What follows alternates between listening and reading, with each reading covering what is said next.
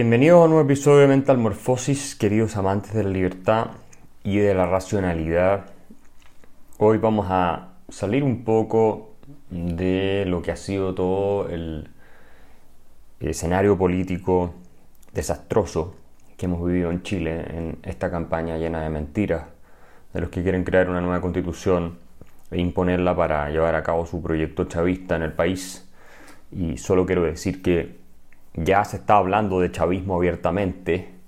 El constituyente Felipe Arboe, que es un político de centro izquierda, eh, siempre muy dispuesto a apoyar a la izquierda más dura, puso los límites ahora que en las normas transitorias se quiere eh, destituir a cientos de autoridades del Poder Judicial y otras, sosteniendo que esto era un asalto chavista bueno, lo mismo que están haciendo esos son los que redactaron la Constitución y él votó muchas normas con ellos, eh, pero ya al menos se están dando cuenta eh, de quiénes son sus colegas de trabajo, de que son personas inspiradas en la idea de construir una dictadura izquierda en Chile. Y si la nueva constitución se llega a aprobar, vamos a avanzar en el camino de hacer una dictadura de izquierda en el país. Si es que les resulta no es otro tema, pero eso es lo que se propone sin ninguna duda y eh, en definitiva hay que reconocer las cosas por lo que son. Y en este escenario político, que esperemos que gane el rechazo y los chilenos no sean tan eh, ingenuos como para hacer lo que hicieron los venezolanos con Chávez, eh, hay un tema que está detrás de todo esto, ¿cierto? Esta filosofía que es contraria al progreso, que es contraria a la riqueza, que es contraria a la acumulación de capital y a la vida moderna. Y este es el tema que vamos a tocar hoy día, que es dinero, ¿cierto? Y felicidad. Dinero, sociedad y felicidad, si ustedes quieren. Y conocemos una larga historia de, eh, o hay una larga historia de pensadores occidentales que eh, condenan el lucro, condenan el dinero, condenan a los ricos. De hecho, ya la Biblia habla de eh, el sucio lucro cuatro veces. King, James Bible, ¿no es cierto? y hay una sensación de fondo como que fuera sucio eh, el filósofo francés, suizo-francés, Jean-Jacques Rousseau, por ejemplo, hablaba de que la propiedad privada había corrompido al ser humano, la invención de la propiedad privada ah, había sido un error y había, abierto las puertas al saqueo por parte de unos pocos a los muchos, que estos pocos acumularían el capital, una idea que después recogería por supuesto Marx. También eh, sostenía que el amor al dinero nos hacía vanidosos, estúpidos, eh, y nos llevaba a tener comportamientos narcisistas y destructivos de eh, desorden, ¿no es cierto?, patológicos de amor propio. El mismo Arthur Schopenhauer, filósofo alemán, advirtió que las riquezas eran como eh, el agua de mar, que mientras más tomabas es agua de mar, el agua salada, más sediento te vuelves, lo decía Schopenhauer. Una analogía muy interesante. Y, bueno, lo que mencionamos ya que Marx predijo que un día los, los pobres se iban a levantar, iban a asesinar a todos los ricos para crear posteriormente una sociedad igualitaria eh, en este planeta y un paraíso. Como ustedes saben, la propuesta era eh, básicamente utópica y lo hemos visto en otros episodios. Y, bueno, hasta los Beatles tienen esa canción, ¿no es cierto? Money Can't Buy Me Love. Money Can't Buy Me Love. Es eh, una canción bien buena por lo demás y, tiene un poco el mismo tema, eh, pero bueno, él se gastó más de 48 millones de dólares en su divorcio así que claramente le pudo comprar su divorcio.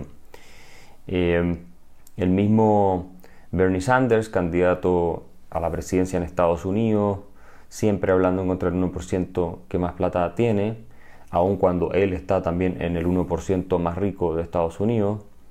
Em, en fin, tenemos todo este tipo de expresiones y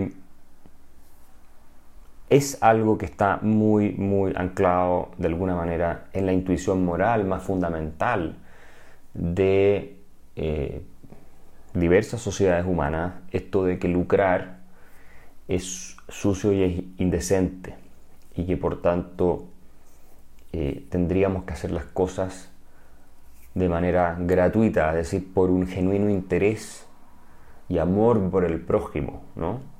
Y, y este es un mensaje cristiano y si ustedes van a todas las denominaciones después evangélicas, muy fuerte, incluso en Estados Unidos, todo lo que fue el social gospel, eh, Walter eh, Rauschenbusch y otros, eh, muy presente todo ese discurso.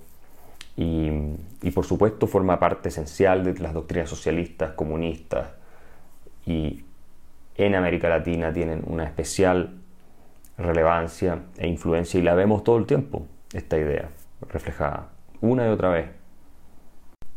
Ahora, los clásicos siempre nos permiten llegar al fondo de estas cosas.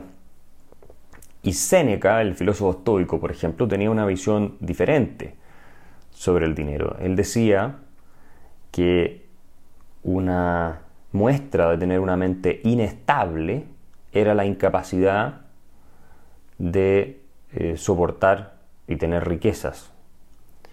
Que si tú tienes riquezas y te genera problemas, el problema eres tú, no tu riqueza.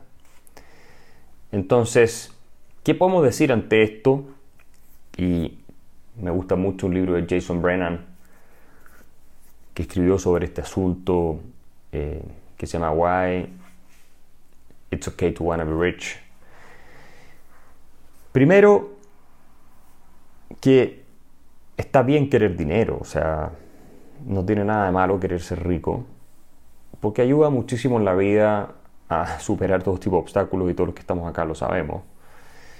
Eh, este es un podcast además, yo soy muy partidario del libre mercado, de que la gente persiga el lucro, persiga el beneficio, porque creo firmemente que eso es lo que eh, permite que todos progresemos, ¿no?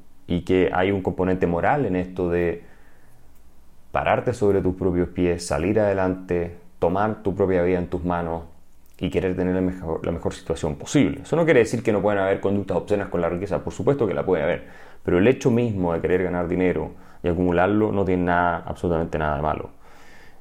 Eh, entonces el dinero es expresión, no solo una tecnología que permite cierto el intercambio indirecto y por lo tanto el progreso, sino que de la voluntad del individuo de aferrarse a firmar la vida y salir a buscarla, básicamente.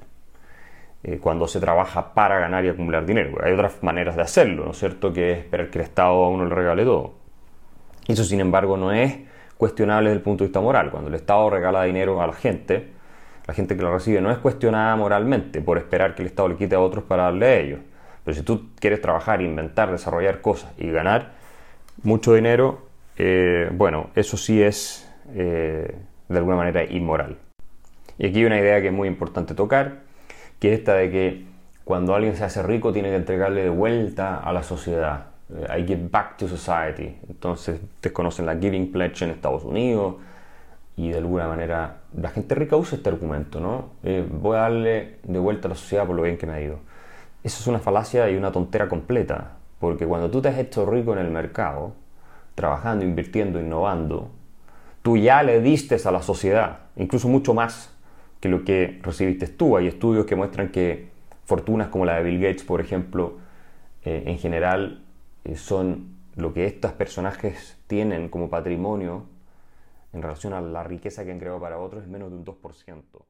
Si quieres continuar oyendo este episodio, acceder a más contenido y apoyar la defensa de las ideas de la libertad, suscríbete en www patreon.com slash Axel Kaiser.